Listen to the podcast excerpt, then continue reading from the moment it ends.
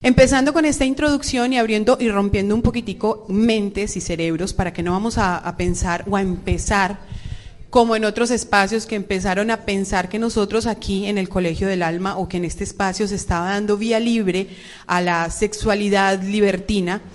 Eh, por el contrario, esto es para que generemos conciencia y empecemos más que inclusión, porque esto no se trata de inclusión, sino de respeto, empecemos a reconocer que somos individuos y que si yo voy por la calle y a mí me dicen adiós gorda, y a mí no me gusta que me digan gorda, pero lo soy, pues yo tengo que decirle a esa persona con respeto, por favor, llámame por mi nombre porque tengo un nombre, no me llamo gorda. Y es lo mismo que si tú vas por la calle, te encuentras a un homosexual o a un, un queer o a un eh, lo que sea, y tú le dices adiós la palabra fea está por M que, usan y esa persona no le gusta que le hablen así porque es un individuo, pues esa persona con respeto también te tiene que se tiene que referir a ti como lo que eres, de una forma respetuosa. De eso vamos a hablar el día de hoy. Quiero empezar eh, saludando a estos invitados hermosos que los amo porque los conozco desde muy chiquitito. Bueno, usted lo conozco desde que estaba en mi vientre, mi hijo Luis Julian, pero voy a empezar a presentar a eh, Sebastián Pineda. Sebas, un besito, mi pin hermoso. Saluda. Hola, muy buenos días a todos. La verdad es un placer la invitación que recibí el día de hoy por parte del Colegio del Alma y de los compañeros que hoy presentan esa apuesta, eh, la personera actual, eh, Sebastián Hurtado, Ana María. Muchas gracias muchachos porque a Carlos Humberto es una apuesta muy controversial en nuestra sociedad colombiana y más que todo énfasis en Cartago. Bueno, Sebastián Pineda fue personero del Colegio del Alma, obviamente se graduó aquí en el Colegio del Alma. Julian también fue eh, mm, estudiante del Colegio del Alma y a Julian le decimos hola, muy buenos días, señor, ¿cómo está? Hola, muy bien, gracias. también lo mismo que Pineda, agradecerles mucho la invitación, también haberme tenido en cuenta para esto eh, y nada, con muchas ganas y mucho ánimo de, enseñar un poquito, abrir un poquito más la mente en cuanto a los términos y, y todo lo que tiene que ver con la, la diversidad durante este mes de junio. Eh, gracias. Bueno, durante este mes decimos celebramos el orgullo, la diversidad. En realidad no deberíamos involucrar solo la banderita de colores o la banderita azul, rosadito y blanco, no deberíamos involucrar a toda la humanidad. Cuando ahora se hizo en el anterior foro el, la mención del término LGTBIQ más, creo que me está faltando una palabra, una letra, ¿no? Bueno, cuando se dice más, ese más no significa eh, lo que usted quiera, no, ese más significa que todos estamos ahí incluidos. La Q, bueno, todo eso lo vamos a ir explicando rápidamente dentro de lo que cabe, pero ustedes lo pueden googlear si creen que de pronto nuestra explicación no es tan efectiva. Cuando se habla de todo eso, hablamos ahí, estamos haciendo inclusión, estamos generando respeto y estamos orgullosos de lo que representamos como comunidad, como individuos ante esta diversidad. Quiero empezar por hacerle la pregunta a Sebastián Pineda. Para ti, ¿qué es diversidad? Mm, bueno, para mí diversidad es lo que te marca, lo que te hace sentir tan aparte de la sociedad. Entonces es esa, esa diferencia que, que al principio te hace sentir un poco mal, porque sentirse por en fuera de algo, y más que todo la sociedad donde la mayoría busca encajar, es complicado. Entonces, en primera instancia, para mí la diversidad es eso que te, te saca, te, te diferencia, te, te, te marca también. Te hace individuo. Te hace, hace, individuo. Bueno, ahora la pregunta es para Luis Julian. ¿Qué es para ti diversidad, Luis Julián? Bueno, precisamente como estaba diciendo Pineda hace un rato, antes de entrar a cámara, de entrar a la sesión del foro, em, se trata precisamente de todas esas diferencias que te marcan como persona. Somos seres individuales que crecemos con pensamientos distintos. No hay un ser, no hay dos personas en el mundo que piensen 100% iguales, que se expresen 100% iguales o que sientan de la misma manera. Siento que la diversidad también tiene que ver mucho con eso. Ahora, hay una cosa muy importante dentro de este aspecto y es el ser normal. Para mí, ser normal no existe. Yo no soy normal. Y de hecho todo el tiempo recibo esa especie de crítica, que las críticas no siempre son negativas, a veces son positivas y muy constructivas. Y cuando me dicen, eh, lo voy a decir, parce, es que usted no es normal. No, no soy normal, no quiero ser normal, no busco ser normal. Qué pereza ser normal. ¿Tú eres normal? Para nada. Ok, ¿tú eres normal? Ni un poco. Para ustedes, ¿qué es ser normal? Ser normal es ir con la corriente, ir con lo que el sistema te está marcando, ir con lo que eh, la moda del momento te esté marcando. Eh, ser normal es tú aceptar o dar por sentado algo que te diga alguien simplemente por la pena de, de criticárselo o tal vez de negárselo o tal vez de, de, de de darse la oportunidad de, de, de, construir algo diferente. Entonces, ser normal para mí es aceptar las cosas, darlo por sentado. ¿Para ti qué es ser normal, Luis Julián? Bueno, o sea, la definición de normal precisamente para cada persona es, es que es algo, algo que abarca muchas cosas. Por ejemplo... Pero para ti. Para mí, a ver, para mí. Uh -huh. Si te soy honesta, no, no tendría cómo definirte qué es ser normal, porque ¿qué es normal realmente? Porque nunca ha ¿Qué sido es normal? normal. Nunca ha sido normal. No, pues mi mamá no es normal, yo menos. ok, bueno, eh, respuesta sencilla. Yo quiero que ustedes allá se hagan la pregunta, ¿ustedes son normales? O sea, normales, piensen para ustedes qué es ser normal. ¿Ustedes lo son? Si nos vamos al proceso como tal de ser normales, cuando venimos a este mundo, que lo decíamos en el foro anterior, vinimos a ser felices, decía el profesor Oscar, pero yo lo resumo en a ser. Cuando nosotros salimos del vientre de la mamá, o es más, incluso cuando estamos en el vientre de la mamá, ya somos. Somos, y es una de las razones por las que yo estoy en contra del aborto, no vamos a abarcar ese tema que es muy complicado, pero ya cuando estamos en el vientre de la mamá, somos, somos el hijo de alguien, somos el producto de una unión de dos eh, eh, células de alguien, de dos seres incluso, somos algo, somos vida, tenemos un corazón, ya somos, pero cuando salimos del vientre de la madre, venimos a ser nuestra propia vida. Una de las discusiones más grandes que yo tenía con mi mamá era que yo le decía, ¿usted a qué me trajo al mundo? ¿Hacer o hacer lo que usted quiere que yo haga? Y eso nos llevó a muchos conflictos. Por eso cuando decidí ser madre dije, voy a enseñarle a mis hijos a hacer, no hacer lo que les da la gana, ser lo que quieran ser. Y ahí está y se rompe el molde de la normalidad. Ahora vamos a esta pregunta. ¿Tú qué eres, Pine? Es la pregunta más difícil yo creo que me pueden hacer en este momento porque eh, en la adolescencia y en la infancia yo creo que todos buscamos reconocernos, todos buscamos qué soy, pa para dónde voy, ¿Qué, qué? porque muchas veces nos clasifican, desde que llegamos nos están clasificando, tú eres un hombre, tú eres una mujer, eh, si eres hombre entonces te van a gustar las mujeres, eh, vas a ser un buen esposo, vas a ser un buen trabajador, entonces nos empiezan a clasificar. Y cuando ya empezamos a generar esa conciencia y a preguntarnos qué somos, he allí el raye. Uh -huh. Somos muchas cosas, muchachos. Uno no solo se puede definir por una sola cosa. Mucho tiempo dejé que el ser gay me definiera. Yo me presentaba así, yo soy Sebastián Pineda, soy gay principalmente y era como mi marca, como mi, mi hoja de presentación y en un momento yo dije, jue madre, es que vos no sos más cosas. Yo soy un artista, un estudiante ante todo, porque todo el tiempo estamos aprendiendo de la vida. Soy un compañero, soy un buen amigo mmm, y soy ante todo una persona muy libre, la verdad.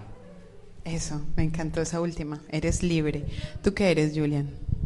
Bueno, eh, precisamente todo esto del ser viene, o sea, nos cuestiona demasiado a nosotros. Hace un rato, en el otro foro, el profesor estaba hablando de, del ser en cuanto a sexualidad. Cabe aclarar que hay una cosa entre el, la identidad de género y otra la identidad sexual. Porque, digamos, yo me identifico sexualmente como... Bueno, no, primero, ¿cómo me identifico yo con el género? Yo me identifico como un hombre, un hombre transgénero. Eh, un hombre cisgénero es pues aquel que nació biológicamente como hombre. Eh, soy un hombre transgénero heterosexual porque me gustan las mujeres, me atraen las mujeres. Pero saliéndonos un poquito de ese tema de cómo nos definimos comúnmente en cuanto nos presentamos con una persona o cuando alguien nos está conociendo, yo siento que soy una persona precisamente muy libre, que creció con una, una mentalidad libre, libre de ser, libre de pensar, libre de, opinar ante todo. eh, precisamente porque qué es lo que mi mamá me ha metido todo, los, todo el tiempo en la cabeza desde el momento en el que nací, porque sé que lo hace desde ese momento, usted es libre de ser como quiera ser. No le tenga miedo a qué es lo que opine la gente, la gente puede decir muchas cosas, puede opinar todo lo que quiera, pero al final de cuentas ellos no son quienes controlan tu vida. Exactamente, bueno, sigamos, yo les voy introduciendo al tema, ustedes me van respondiendo. Nos cuesta mucho ser, desde mi punto de vista como ser humano, he peleado durante toda mi vida con lo que yo quiero ser. Y eso yo creo que le sucede a todo el mundo. ¿Sí? No es una situación mía, sino que desde que somos niños y empezamos con, eh, por ejemplo, cuando nos van a disfrazar el 31 de octubre, es que yo quiero que me disfracen de policía, ay no, no, yo quiero que me disfracen de mujer maravilla, yo quiero que me disfracen de gitana, quiero que me disfracen de campesina. Y uno ahí se mete en un rol y uno dice, yo soy campesina, yo soy gitana, y ese 31 de octubre nos sirve para exteriorizar una especie de, de alter ego o de rol que nosotros quisiéramos cumplir en la vida. Cuando nosotros nos referimos a alter ego o a rol, normalmente el alter ego es otra, otra persona que nosotros quisiéramos ser, que viene normalmente psicológicamente hablando de lo que nos frustra, de lo que no podemos ser porque nos señalan. Cuando queremos vivir el rol que queremos vivir, o sea, cuando usted decide ser homosexual, bisexual, heterosexual, cisgénero, eh, transgénero, eh, pollo, gato, vaca, gallina, lo que quiera ser, cuando usted decide, usted es y logra ese objetivo de romper ese molde de ser normal y de, digamos que, contraer o, disipar o eliminar la frustración, que es lo que viene de ser normal, ¿no? Cuando somos normales, normalmente somos frustrados. Hay personas que dirán, yo no soy frustrada. Analice la situación y verá que sí. En algún momento, entonces, cuando rompemos ese molde, dejamos de ser normales y logramos ser. A ti ¿Te ha costado ser, Pine? ¿Cuánto te ha costado? ¿Te ha costado y cuánto te ha costado? Me ha costado todo. Me ha costado todo porque cuando no e, cuando eres diferente, las diferencias son los que son lo que te marca, son lo que te representa y la sociedad la verdad nuestra sociedad colombiana es muy buena para recalcar qué te representa, qué es lo que debería ser. Me ha costado muchas lágrimas, me ha costado... Relaciones. Me ha costado relaciones. Familia. Me ha costado familia, me ha costado dudas sobre lo que yo soy. Me ha costado canciones que pude haber cantado y que no hice por miedo. Me ha costado presentaciones que pude haber hecho pero no hice por miedo. Me ha costado puertas que se pudieron haber abierto si yo hubiera estado seguro de lo que era. Bueno, eh, eso es el costo del ser. Ahora, Juli, ¿tú qué dices, Julian? ¿Te ha costado o no te ha costado ser? Yo creo que me ha costado muchísimo, la vida entera, podría decírtelo. Sí. Eh, precisamente hace un rato estaba contando a mi madre que cuando yo tenía tres años le dije, le decía que no, que yo no era una niña. Em, hay una anécdota que me tiene muy marcado, que me la confesó hace muy poquito tiempo, que fue que el día que yo estaba cumpliendo los tres años, el día que estaba cumpliendo los tres años, em, ese día mi madrina me dio un conjunto, junto con unos tacones, y mi mamá me entró de jugar, que estaba jugando pelota con unos amigos precisamente. Em, me bañó y en el momento en el que me dijo, bueno, ¿eso es lo que te vas a poner? Yo le dije que no, que eso era ropa de niñas y que yo no era una niña. Quería ser Spider-Man. Quería disfrazarme de Spider-Man el día de mi cumpleaños. Em, y pues es algo que mi mamá como que trató de, interiorizar mucho, o sea, como em, cambiarme un poquito ese chip, porque claro, era, es un miedo, es un miedo común entre los padres. Yo no juzgo a mi mamá por la decisión que tomó en ese momento, porque pues que tu hija de tres años venga y te diga, es que yo no soy una niña eso es algo fuerte, es algo demasiado fuerte y es algo que no se juzga, es una decisión difícil de tomar, es algo difícil de entender y de aceptar. Em, a lo largo del tiempo yo empecé a cuestionármelo. Alrededor de los 11 años, hace nada estaban haciendo una pregunta precisamente, ¿está bien que a los 13 años un niño decida su sexualidad, decida su género, sepa, o sea, esté seguro de qué es lo que quiere? Está bien, está perfectamente bien. Yo eh, lo digo desde mi punto de vista, ¿no? A los 11 años empecé a averiguar todo esto acerca del mundo de las personas transgénero, transexuales y travestis. Cabe aclarar cuál es la diferencia entre cada una de estas, lo voy a decir después. Em, empecé a averiguar, a investigar y me di cuenta de que yo no era simplemente, yo me identificaba como una mujer lesbiana. Eh, me di cuenta de que no era simplemente eso, de que necesitaba algo más, me faltaba algo para estar completo al 100%, pero había muchísimas cosas a mi alrededor, en mi familia, en la sociedad, que me impedían serlo, que me, me frenaban, y no era que me lo impidieran, más bien, era que me, me intimidaban a hacerlo. Em, el hecho de, por ejemplo, mi abuela, mi abuela era la persona más importante en mi vida, y hacerle daño a ella con la decisión que yo llegara a tomar en mi vida era, era algo muy complicado, la aceptación familiar. Bueno, entonces tenemos claro que a todos nos cuesta ser, que a todos nos cuesta muchísimo llegar a esa conclusión de quién soy, qué soy. Así, es, esas son las dos preguntas, no qué quiero hacer, hacer es otra cosa, hacer es una cosa muy distinta. Dentro de todo eso se generan una cantidad de sacrificios que si nos quedamos enumerándolos, pues nos quedamos toda la mañana. Y como necesitamos seguir adelante con el tema, y yo sé que para ustedes es muy importante esto, para leer, para identificar, para interpretar lo que sus hijos son en realidad, no lo que quieren ser, eh, que yo quiero ser arquitecto, que, no, lo que son como seres humanos, el alma que los define. Eh, es muy importante saber esto. Hay una película que a mí me encanta al respecto, que es Soul, la, la, película de Disney, y habla mucho sobre esto porque, porque el alma es una cosa muy diferente al cuerpo. El cuerpo es algo que se pudre, pero su alma perdura y viene de antes y sigue y continúa. Y, es una energía renovable. Yo digo que el alma es una energía renovable porque podemos tener procesos de transformación y sanación en el alma. Ya hablamos del ser. Ahora vámonos a un tema un poquito más complicado. Un tema que de pronto aquí sí va a causar callito y ampolla. El tema sexual. ¿Sí? Cuando eh, la gente escucha, las personas normales o del común, escuchan, ay, que están celebrando el orgullo gay, que la marcha del orgullo gay, que no sé qué, no es el orgullo gay lo que se está celebrando. Es la inclusión, es como cuando usted celebra el Día de la Mujer. ¿Sí? El Día de la Mujer no debería celebrarse, se conmemora en realidad porque es un día trágico para las mujeres, pero entonces digamos que en este caso usted está como ser anormal, entre comillas, está celebrando su inclusión a la sociedad, que pertenece a una sociedad. ¿Y por qué se celebra? Que no debería, pero ¿por qué se celebra? Porque estamos en una sociedad tan corrupta mentalmente que señalamos y seguimos señalando y volvemos a señalar a aquel que no se comporta como nosotros. Entonces, si yo voy a una fiesta con un vestido hasta el cuello, yo veo una mujer con un escote, la miro, miran a esta, todo lo que está mostrando, ¿no? Y eso ya es discriminación discriminar. Cuando usted ve que este tiene unos zapatos negros el otro tiene, los tiene blancos y los tiene sucios, ay, mira, como tiene los zapatos de sucio, eso ya es discriminar. Él no tiene por qué hacer lo que usted quiere, yo no tengo por qué hacer lo que la otra persona quiere. Vamos a la parte sexual. No celebramos sexualidad en este, en este mes. En este mes no se celebra su intención o su interés sexual. En este mes se celebra esa inclusión en la sociedad, esa aceptación a las malas, porque ha sido a las malas, ¿no? Pero hablemos de la parte sexual. ¿Qué tan difícil ha sido para ti? O cómo, primero, ¿cómo te identificas? ¿Y qué tan difícil ha sido llegar a esa identidad sexual?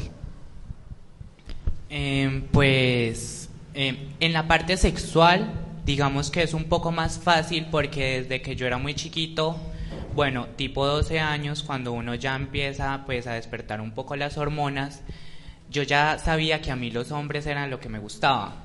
Yo ver un hombre sonreír y que me pareciera bello, yo ya sabía que era lo que me gustaba, así que en la parte afectiva y sexual, digamos que no fue tan complicado, ya, eh, yo ya lo sabía. Sabía que me gustaba, que me atraía, que me movía el corazoncito. Pero ya en la parte social es un poco más complicado, porque nuestra sociedad tiene la mayoría de las cosas clasificadas, porque la clasificación le da al humano respuestas, le da seguridad. Entonces somos hombres, mujeres, heteros, ta, ta, ta, y no hay más. Mi, mi reto personal siempre fue lo afeminado que yo fui a lo largo de mi vida. Yo siempre dentro de mi ser sentí una energía femenina muy grande, como también una energía masculina. Entonces era ahí donde yo me rayaba un poco porque muchas personas me decían como, eh, donde hicieras el paso a ser una chica trans te verías muy hermosa. Entonces me rayaba un poco. O como, ay no, usted sinceramente en el cuerpo equivocado, la mente equivocada. Entonces todos esos comentarios te rayan. Pero ya cuando yo decidí asegurarme, informarme, yo, a partir de, de, de, mi ser, yo ya pude mm, al menos liberarme de los demás. No hay respuestas acertadas, muchachos. No hay nada que esté 100% dado. Yo simplemente aquí expreso mi libertad con respecto a lo que yo llevo adentro. No tengo miedo por mostrarles lo que soy. Entonces, eso ha sido como la conclusión, la verdad, de mi ser, sin miedo, sin con la completa libertad de ser, de expresarme y de con todo el respeto del mundo, porque todo debe ser bajo el marco bajo el marco del respeto hacia el otro, con tal de que uno no afecte a el otro de forma negativa, yo siento que cada uno puede hacer con su vida lo que quiera. Bueno, magnífico. Eh, hablemos entonces, introduzcámonos al tema de qué tan difícil ha sido para ti expresar tu sexualidad, o sea, hablando del sexo, de tu preferencia por los hombres, qué tan complicado fue emocionalmente para ti como ser y qué tan complicado fue a nivel social, porque esta es la perspectiva social que también estamos viendo. ¿Cómo te sentiste socialmente? Mm, pues te sientes diferente. Te sientes diferente porque si uno prende la televisión, muchachos, y uno ve una película cualquiera, sin preguntarse el título, esto, lo otro, va a haber un hombre y una mujer hetero de protagonistas. En las canciones de amor siempre hay un hombre que se lo dedica a una mujer. Entonces socialmente uno siente que no hay referentes, que, que no hay aceptación, que, que, está mal, que, que es muy raro. Entonces la verdad, yo hacer público mi amor, nunca. Sí, he sido de las personas que le dice el amor hacia el otro, pero porque me parece que es algo necesario. Es necesario. Sea cual sea el, molde del amor que queramos Sea cual sea, total. es necesario expresar el amor, muchachos. Es necesario decirle al otro que tiene una hermosa sonrisa, que tiene un estilo muy bonito, que, que tiene una voz muy agradable. Es necesario. Entonces, sí, en esa parte me he encontrado con hombres que han aceptado mi amor. Aunque no me han amado como yo quisiera que me amaran, lo han aceptado. Y la verdad para mí eso ha sido espectacular, ha sido una experiencia muy bonita, porque siempre está ese rechazo. Cuando estaba más pequeño y le decía a un compañerito que me gustaba, él me cambia ya no somos los mismos amigos, ya no hay la misma relación y claro, porque hay muchas cosas que nos separan y entre eso está el broche de la sociedad y lo que piensan sobre esa pareja en especial. Bueno, en el tema eh, de precisamente que estamos hablando, tu identidad, ¿cómo te defines sexualmente? ¿Sí?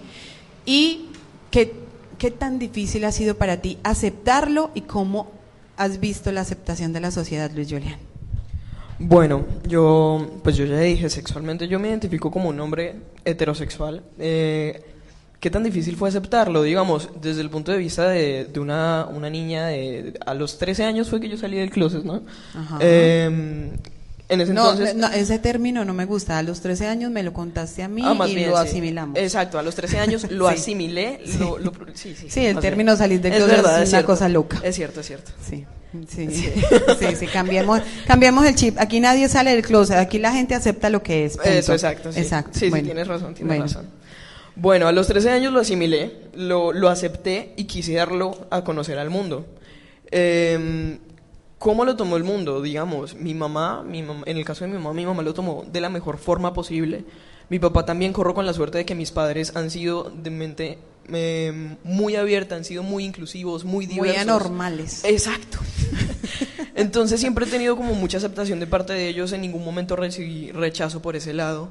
Em, a la hora de volver a asimilar otra etapa de mi vida que fue decirles, es que soy un hombre transgénero. Eso fue un shock, un, golpe muy fuerte, porque pues durante em, toda la vida, toda la vida, casi 20 años, ser la niña, la Julianita, la princesa de la casa, a cambiar y decirles, no, es que no soy yo, no me siento así, nunca me sentí así. Em, hace unos días estaba mi mamá hablando de que no, cuando era niña. No, nunca lo fui. Nunca lo fui, nunca lo he sido. Eh, era yo, Julian, un chico atrapado en el cuerpo de una mujer. Eh, porque todos cometemos ese error que desde que los niños están pequeñitos, los bebés, les asignamos su género. Vas a ser hombre, vas a ser mujer. Cosas azules para los hombres, rosadas para las mujeres.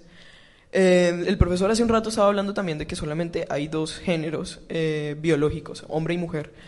Eh, ahí hay otro error. En realidad sí existe la intersexualidad. Eh, son precisamente personas que nacen con genitales, o sea, como con una combinación de los genitales masculinos y femeninos. O sea, no vienen como, como 100% Lo que se conoce normalmente como hermafrodita. Exactamente.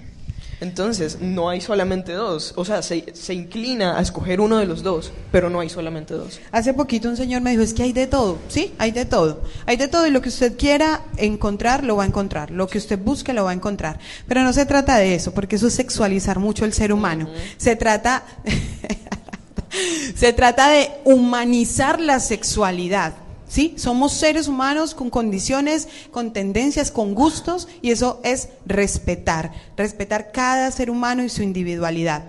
La parte sexual es una parte un poquito complicada, y cuando, cuando Luis Julian dijo, nos, nos asignan un género, uno normalmente lo hace por presión social, Claro. ¿sí? Por presión social. Entonces, a una mujer embarazada, ay, que va a tener niño. ¿Y cómo se va a llamar tal? Ay, que, que me pasó a mí, ¿no? Va a tener niño, ¿cómo se va a llamar? Luis Felipe. Y todo el tiempo fue Luis Felipe. Y ahí está Luis Felipe. Y cuando nació, me dice el médico, es una niña. Y yo dije, ¿qué? ¿Qué cortó mal? Me rayó, no tenía nombre. Y como por ocho días fue la NN. Nadie sabía cómo se llama, cómo se llama la niña y no sé. Porque siempre fue Luis Felipe. Pero Luis Felipe se quedó para toda la vida en el cuerpo de Juliana, pero Juliana ya definitivamente no existe. Vamos entonces a la siguiente parte. ¿Qué tan orgullosos se sienten ustedes de ser lo que son y cómo lo expresan? Si yo me muero y a mi Dios me pregunta en la siguiente vuelta, si yo quisiera ser marica otra vez, yo le digo que sí. Sinceramente, yo le digo sí. Porque ser marica me ha hecho todo lo que soy. Pero Me tú te hecho- defines así, tú dices, soy marica. Sí, sin miedo. O sea, la verdad es un poco recochando. Sí, es un sí, poco sí, yo sé, recochando. yo sé. Pero eh, lo que me ha enseñado mucho la comunidad es a transformar las cosas. Ajá. Las personas siempre nos dicen marica como forma de insulto, pero uno le da el poder a ese insulto. Exacto. Para mí ser marica es ser una persona empoderada, que se enfrenta al mundo, muchachos, que se enfrenta a toda esa visión que las personas dan por sentado. Y con orgullo me pavoneo por las calles con toda mi feminidad, con todo mi ser. Y si a mí alguien me llega a decir algo, allá él en su mundo. No lo podemos juzgar, no, no sé qué circunstancias de la vida esa persona lo ha hecho así. Sí. A mí la persona que más me jode es la que más pesar me da. Sí. Porque siento que es la que más ha tenido que retener su ser y lo ha tenido que ocultar y ocultar y ocultar. Y todo eso que se oculta se proyecta con odio, se proyecta con miedo hacia lo que es libre, hacia lo que es, es. A lo que es. A lo que es. Sencillo. Es que son- es tan simple, es, es más simple de lo que uno piensa, ¿no? Es que él es gay. Yo digo, gay, ¿eso qué significa? Yo sé el significado de la, de la palabra gay, pero para mí cuando me dicen es que él es gay, mm, ¿qué, ¿qué significa ser gay? No, él es. Es una persona, ya su vida sexual, problema de él, y su forma de interpretar su vida, problema de él. Pero vamos a algo que me parece muy interesante dentro de lo que mencionaste ahí. Las palabras que se refieren en cuanto a la sociedad, que este es el punto de este foro, como las palabras como las que se refieren a las personas que no son normales o que rompen el molde de la normalidad y deciden ser. Palabra, por ejemplo, una palabra que me encanta, me parece divina además por su significado, lesbiana. Cuando a usted, niña o, señora o mujer que está allá, que se identifica como lesbiana, le dicen lesbiana, no la están insultando. Y quiero hacer referencia a esta palabra porque a mí me encanta. Y le voy a decir por qué. Porque lesbiana viene de una isla donde las que mandaban, las que dirigían, las que hacían todo, la- la- las dueñas, las empoderadas, las, las del poder, la de la sabiduría, eran las mujeres. Y esa isla se llama Lesbos. Cuando a usted le dicen lesbiana, le están diciendo mujer grande, mujer empoderada, amazona, mujer fuerte, mujer decidida, mujer que no necesita un hombre para ser lo que es. Entonces, siéntase, si en algún momento le dicen lesbiana para insultarla, siéntase empoderada. Usted es la mujer maravilla. Cuando le digan lesbiana, usted es la mujer maravilla. ¿Sí o no? Así es. Bueno, entonces ahora vamos con Luis Julian. ¿Le repito la pregunta? Sí, por favor. ¿Qué tan orgulloso te sientes de ser lo que eres? La verdad, yo me siento 100% orgulloso. Esto... Ay, voy a llorar. pues es un tema que ha sido muy complicado para mí, porque la sociedad siempre era como que, claro, yo con mis, como, como mis inclinaciones un poquito más varoniles, más masculinas, más toscas, eh, claro que también tengo mucho de afeminado, o sea, a mí, eh, es lo que personal- vive, vive entre dos mujeres más afeminadas. que- Eh, hubo un tiempo en el que yo estuve maquillándome. A mí no me molesta decir, ah, yo me maquillo, yo me he maquillado y lo hago por gusto. A veces llega mi hermana y me ve con el maquillaje de ella, yo haciéndome, no sé, un delineado o algo y me dice, ay, qué marica. Y yo, pues sí, sí. es que tú eres lo que quieras ser, así es. Exactamente. Entonces, em, no, yo me siento orgulloso, me siento 100% orgulloso porque he podido eh, dar ese paso, que es un paso que di de cierta forma solo porque no quise aceptar ayuda en el momento en el que mi mamá me ofreció ayuda cuando tenía 11 años. Me preguntó, ¿tú quieres ser un hombre? ¿Te sientes identificado como un hombre? Le dije que no. Sin dudarlo le dije que no. A los 13 años me lo volvió a preguntar y volví a repetirle que no. Más adelante, precisamente Pineda fue la primera persona con la que yo toqué el tema. Yo recuerdo que estábamos esperando a mi mamá que saliera del trabajo y tocamos el tema, no recuerdo por qué, pero le dije, yo no me siento identificado como una mujer, yo soy un hombre.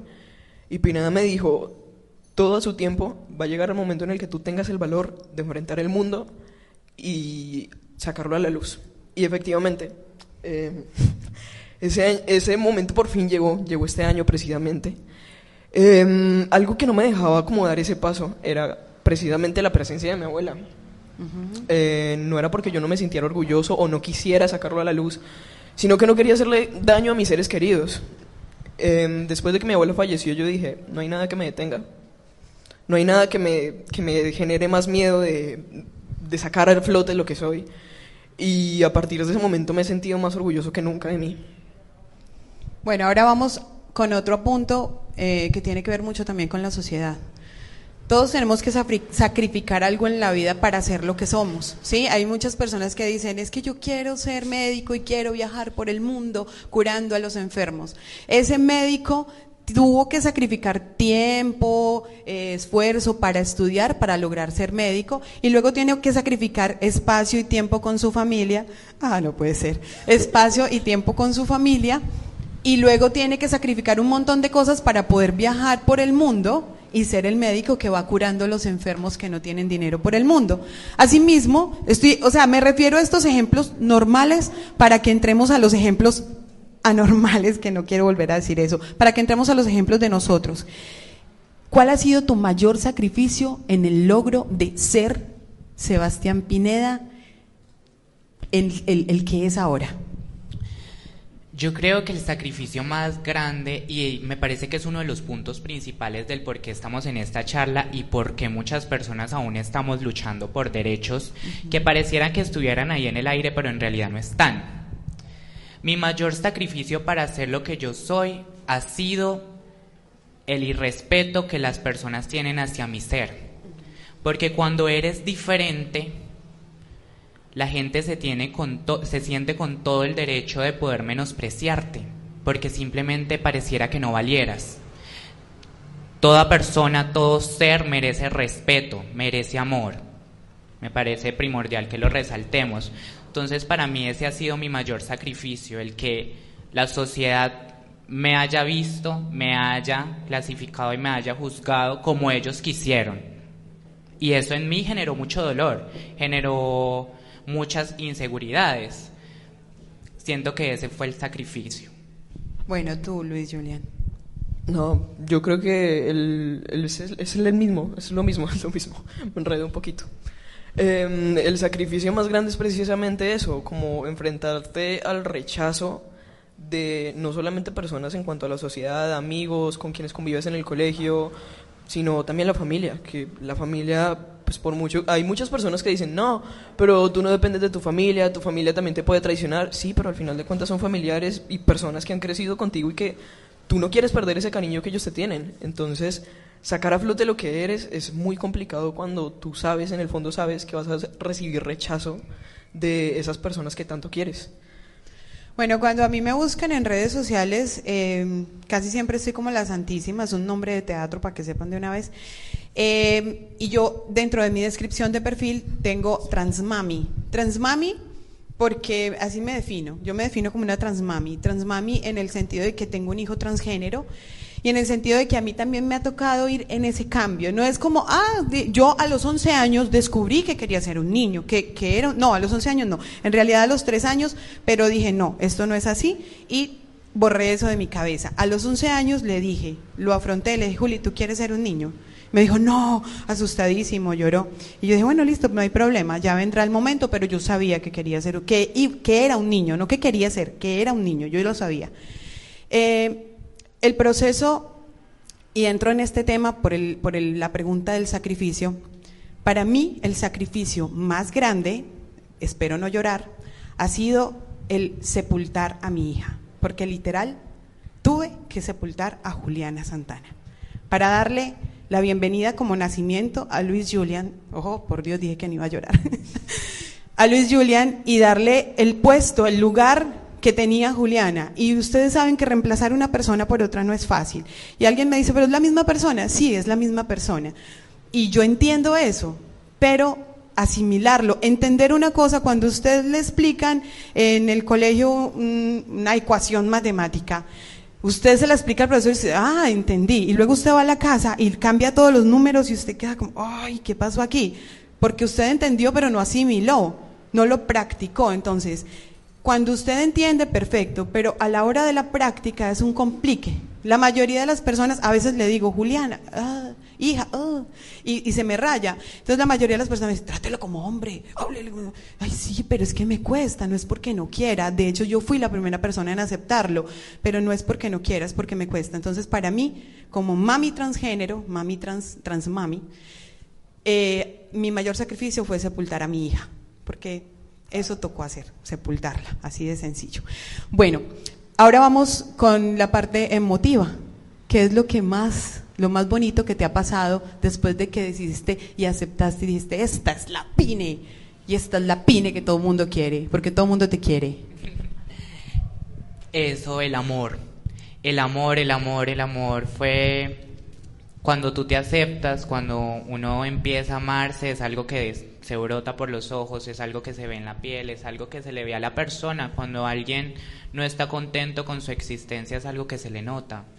Entonces yo creo que eso fue lo más hermoso, conocer una nueva persona, porque yo tenía que conocer un nuevo ser humano cuando yo decidí afrontar la realidad. Y pues mostrarle a las personas como esa verdad, ese verdadero ser que yo llevaba dentro y que me que su respuesta, que la respuesta de, las, de la mayoría de personas que tengo a mi alrededor fuera amor, fuera aceptación, para mí ese ha sido el mejor regalo. Porque en amor, en, en, en respeto, las, las personas pueden hacer cosas grandes entre todos.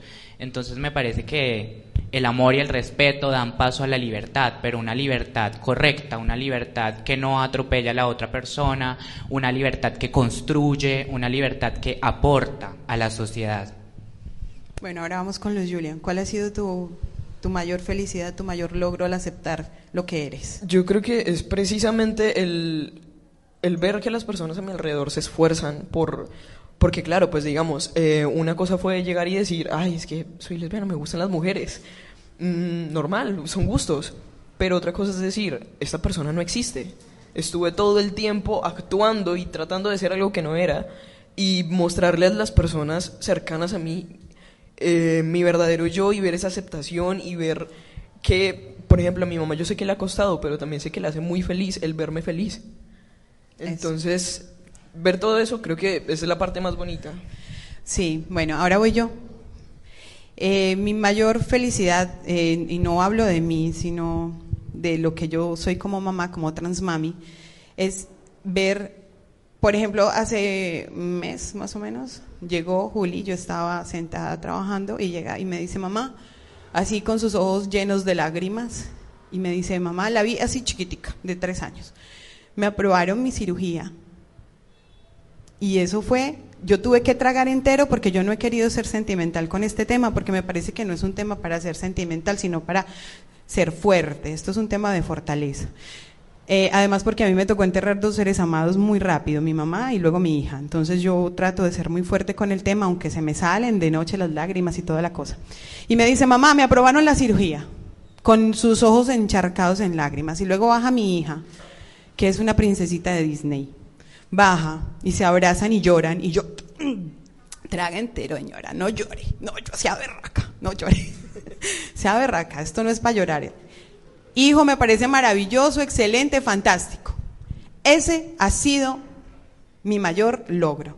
Ver esa felicidad, ver lágrimas de felicidad en mi hijo después de que vi por muchos años a una niña frustrada, a una niña mal geniada, a una niña rebelde, a una niña salida de casillas, a una niña que no quería ni siquiera estudiar, porque no quería que en el colegio le siguieran diciendo Juliana Santana, porque no quería seguir yendo a un colegio donde utilizaran falda.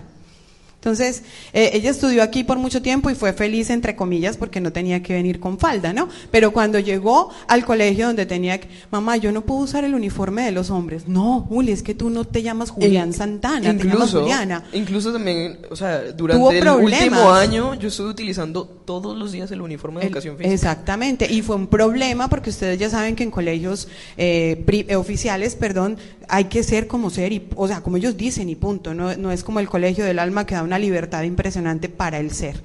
Ese ha sido mi mayor logro y creo que, que si alguno de ustedes tiene preguntas, si alguno de ustedes quiere aportar o acotar algo, voy a recibir con mucho gusto sus preguntas. Juli, está que se habla, está que se habla.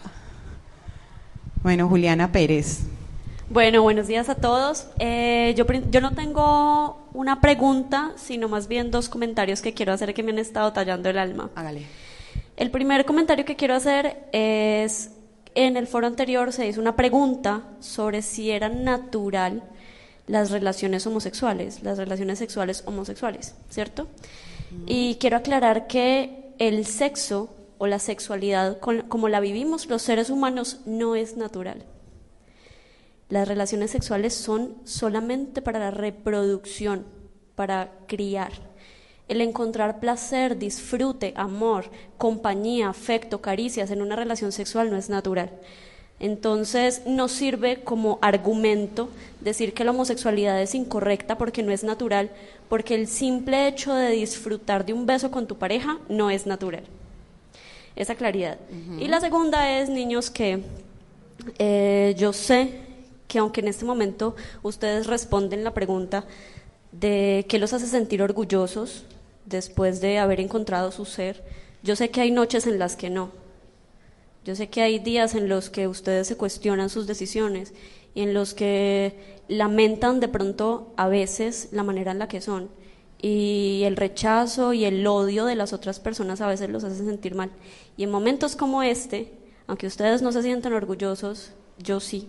Y aquí también, y todos los demás también, todos nos sentimos muy orgullosos de lo increíblemente valientes que ustedes han sido, de lo honestos con ustedes mismos, porque no es fácil ser honesto con uno mismo, y más cuando son realidades que de pronto otras personas juzgan y señalan. Y, y ¿puedo decir nuestra historia de amor? Nuestra. es que hacernos llorar, Es que nuestra. Que nuestra estaba aguantando la lágrima todo el foro.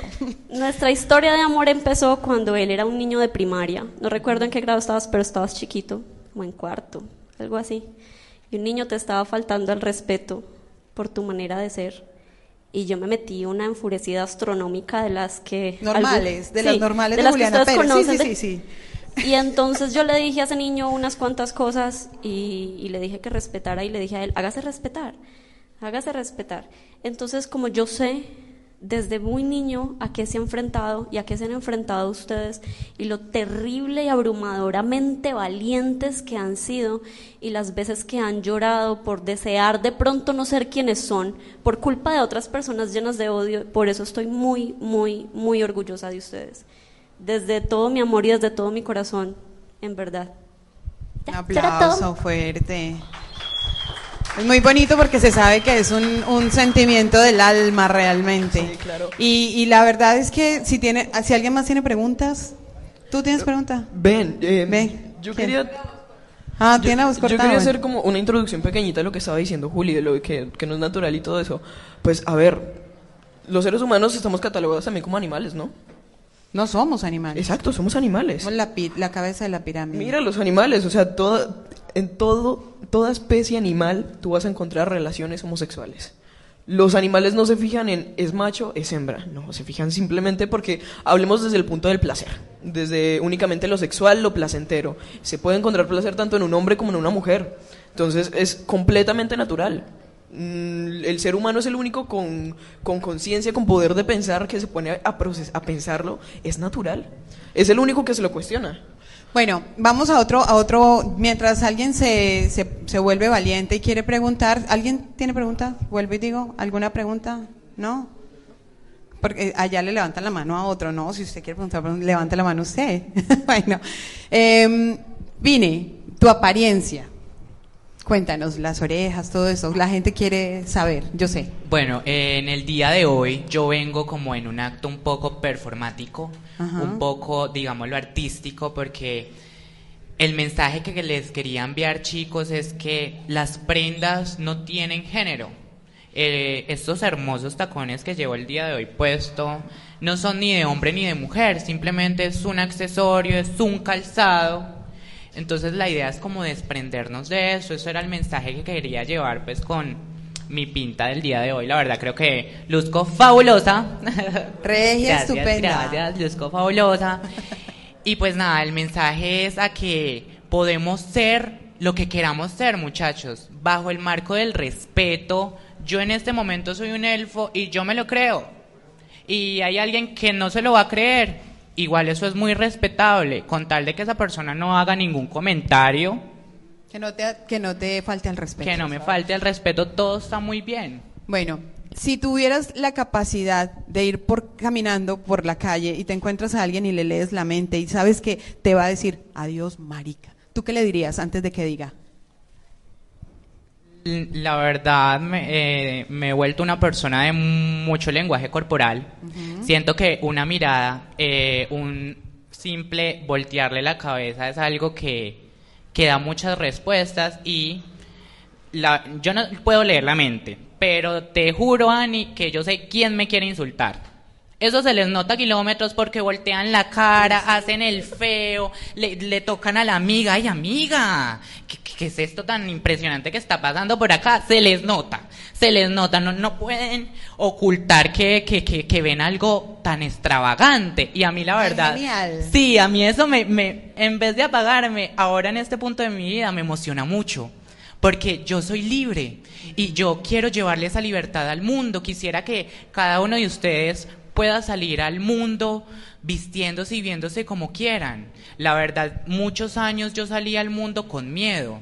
Miedo de, que me- de lo que me fueran a decir, miedo de que alguien tal vez quisiera meterme la mano ahí, pegarme la manoseada. Es uno de los temores más grandes. Yo es como un mamá lo miedo, viví. es sí. un miedo muy impresionante salir a la calle queriéndose ver como uno se quiere ver. Pero hubo un momento donde, hijo de madre, yo dije, miedo, nada, hay que salir. Yo- mm, la oportunidad es una, la oportunidad es una, muchachos. Si esto es nuestra, único, nuestro, mm, nuestra única vida, si este es nuestro único momento, hay que ser con todo lo que queramos ser Exacto. es libres, eh, amorosos, respetuosos, diversos, Esa- ante todo diversos, únicos. únicos. Bueno, ahora, Juli, pues no, no digo nada de tu apariencia, eres un chico muy guapo. Gracias. No, claro, Pero- o sea, pero, bueno, o sea, porque no me estoy diciendo como exacto. comúnmente me visto, pues bueno, no, yo, yo, yo por lo general ando con las uñas pintadas, a veces me hago delineados, el cabello de pues, colores locos. eh, que un poco más largo, sino que me rapé hace poquito. Yo por lo general tengo el cabello de colores locos, tengo las uñas pintadas, eh, me he visto de otras formas muy distintas. A veces, hay veces en las que incluso últimamente, o sea, en el momento en el que me di cuenta de que para ser un hombre no necesito tener la masculinidad así al 100% y ser un machito, no tengo masculinidad frágil y eso es algo que yo le aplaudo al Colegio del Alma que desde siempre, desde que yo estoy acá, desde que yo lo conozco, le han enseñado a todos los chicos a no tener masculinidad frágil. Miren, por ejemplo, el montón de chicos que están en ese momento con falda, con blusas escotadas, con sus medias de malla, con entaconados incluso, maquillados. A mí me encanta eso del colegio y se lo aplaudo muchísimo porque le han enseñado a un hombre que para ser un hombre y para demostrar que es un hombre no tiene que tener eh, como esa masculinidad 100% No tienen firme, que ser machos de Exacto, pelo en no tienen pecho. que ser machos. o sea. Bueno, listo. Y si tú tuvieras la posibilidad, porque hay gente, ¿no? No, De hecho, nosotros vamos caminando y te miran eh, mucho. No, una vez una señora pasó, o sea, la verdad, eh, con todo el respeto, claramente, yo soy una persona religiosa, yo me considero religioso, yo creo en Dios. Em, la señora pasó al lado mío y me dijo, Dios apia- se apiada de esta alma. Yo únicamente volteé y le dije, amén.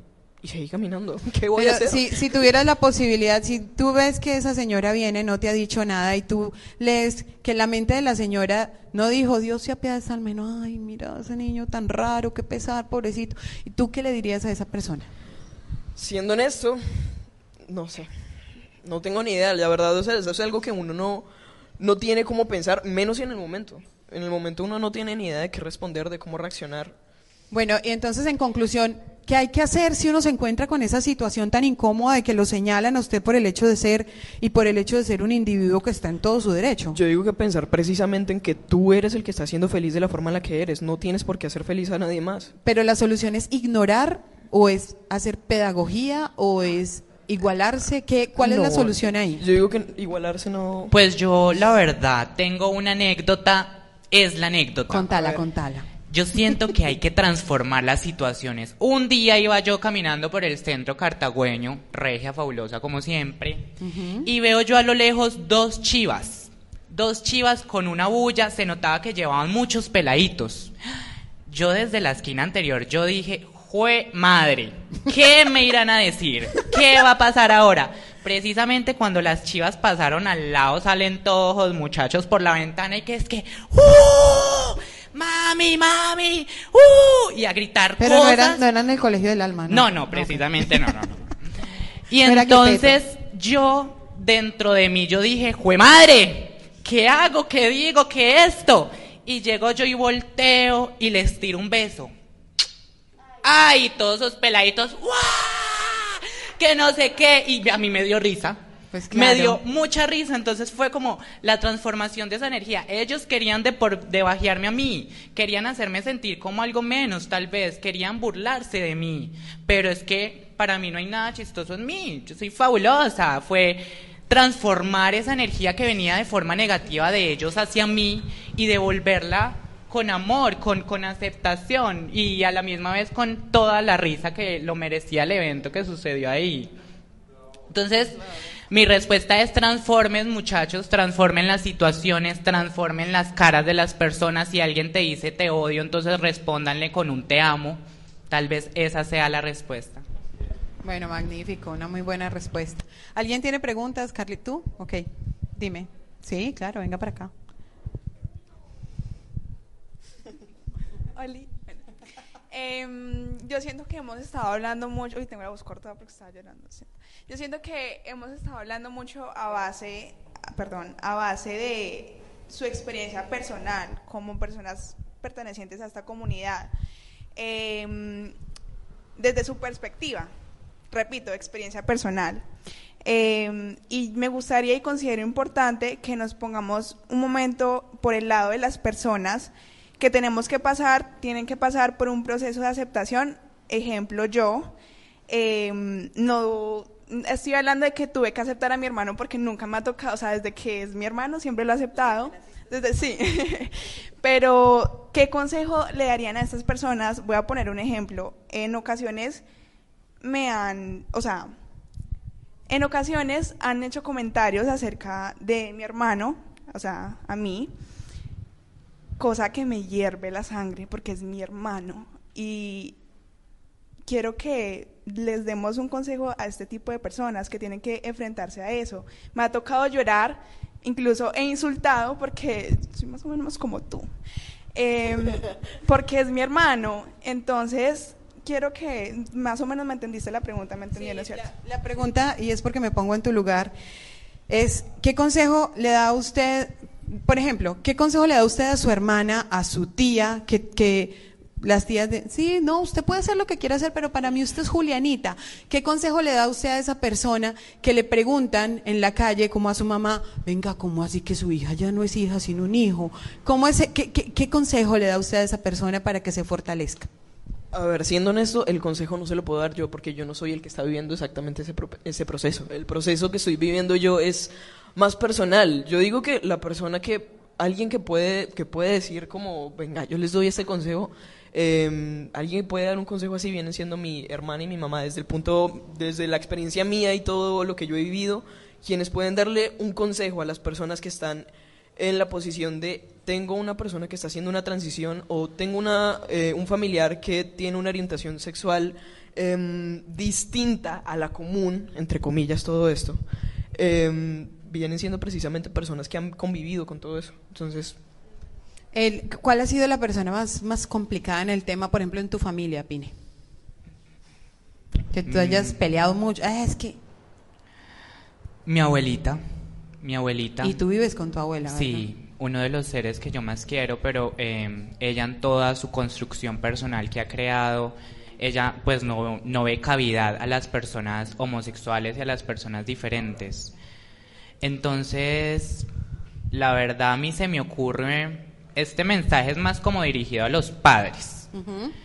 Me parece que el amor y la prudencia es necesaria, porque cuando un padre le hace un comentario a un niño de que es que llorar no es de niños, llorar no es de hombres, eso puede rayar el ser, eso puede rayar el muchacho y, y- y él se va a cerrar ante una posibilidad de sentimientos porque él cree que está mal. Entonces es un llamado a las personas a la prudencia.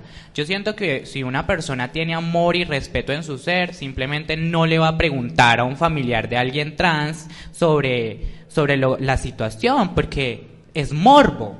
Es Exacto. simple morbo, chisme, ganas de, de satisfacer quién sabe qué personal. Entonces yo siento que si una persona tiene respeto en su ser, tiene amor, le faltaría entonces la prudencia para, para no hacer comentarios tal vez que puedan herir a una Es- persona diferente. Es que yo lo veo desde, desde el punto de vista de madre como esto. Si yo no tengo por qué, a ver, normalmente usted no va por la calle diciendo, ay, tengo dos hijas y a las dos hijas les gustan los hombres. No, o sea, normalmente eso no tiene que ser. Entonces usted no tiene que ir por la calle aclarando la condición o la situación sexual de su hijo. A mí la gente me dice, ¿cómo así que su hija? Y como que un niño, sí, y eso, y eso, pues normal, sencillo, normal. Yo ya ni me enojo, al comienzo me daba como rabiecita porque decía, ¿qué les importa? Ya no, ya lo asimilé y me dice, yo así, normal, desde que tenía tres años es un niño, pues eh, para él yo toda la vida he sido niño, la que no lo aceptaba era yo, la rayada soy yo, él está bien. La rayada soy yo. Entonces, para, para ir eh, haciendo síntesis, ¿cuánto tiempo nos queda? Ya, ok. Para, entonces, para terminar, no para hacer, hacer síntesis, sino para terminar, todo tiene que ser normal. Hasta lo anormal tiene que ser normal para que haya una correcta y verdadera inclusión. Cuando usted en su casa habla de diversidad, no se refiere al que le gusta las mujeres, al el hombre, al que le gusta como los animales, como la pregunta del primer foro, no se refiere en ese sentido a nadie que conozca. Si usted quiere ser feliz, incluya basándose desde la normalidad. Todo lo anormal también es normal, porque eso es respeto y tolerancia. ¿Por qué se han incluido estos valores en la sociedad? Porque nos tienen que hacer entender como sea que todo en esta vida es respetable y que mientras no se trate de cosas que le hagan daño al ser humano, usted está en la obligación de respetar y tolerar. Muchas gracias muchachos, gracias. Qué pena, qué pena, qué pena un mensajito chiquitico. Hágale, Chiquititico, la síntesis, la síntesis. chiquititico. Muchachos, todos somos diversos, todos somos diversidad porque cada uno de ustedes es único e irrepetible. No va a haber nadie en el espacio, en el tiempo, en otra dimensión como ustedes, muchachos. Entonces, eso ya los hace diversos, eso, eso ya los hace hermosos y los hace dignos de respeto y amor. Todo lo que ustedes sientan de lo que son dignos también ofrezcanlo, muchachos. Ese es el mensaje que me gustaría entregarles el día de hoy. Amor, respeto, muchachos, libertad. Sin miedo, muchachos, sean ustedes, expresen su ser, exprésense, no se encierren, porque cuando nos empezamos a negar es cuando empezamos a odiar, cuando nos empezamos a negar es cuando vemos en el otro una amenaza, tal vez, es cuando atacamos. Entonces, el mensaje de hoy es amor, muchachos, libertad y la lucha por nuestros derechos aún continúa, tenemos que seguir tenemos que seguir cantando, tenemos que seguir danzando con fuerza, tenemos que seguir gritando que necesitamos más derechos, que necesitamos más respeto, que aceptación total, que necesitamos buena educación, que necesitamos muchas cosas, pero que todo va a ser granito por granito entre todos nosotros. Bueno, Juli, tú rápidamente un mensajito para terminar. No, claro que precisamente lo que se busca en este mes es que la sociedad, que el mundo no nos reprima, que no nos juzguen, que nos acepten, nos toleren y nos, nos respeten. Bueno. Bueno, a todos ustedes muchas gracias desde el Colegio del Alma, mañana de cualquier lugar del mundo. Un aplauso para todos y para las personas que nos vieron detrás de la pantalla. Beso también, chao.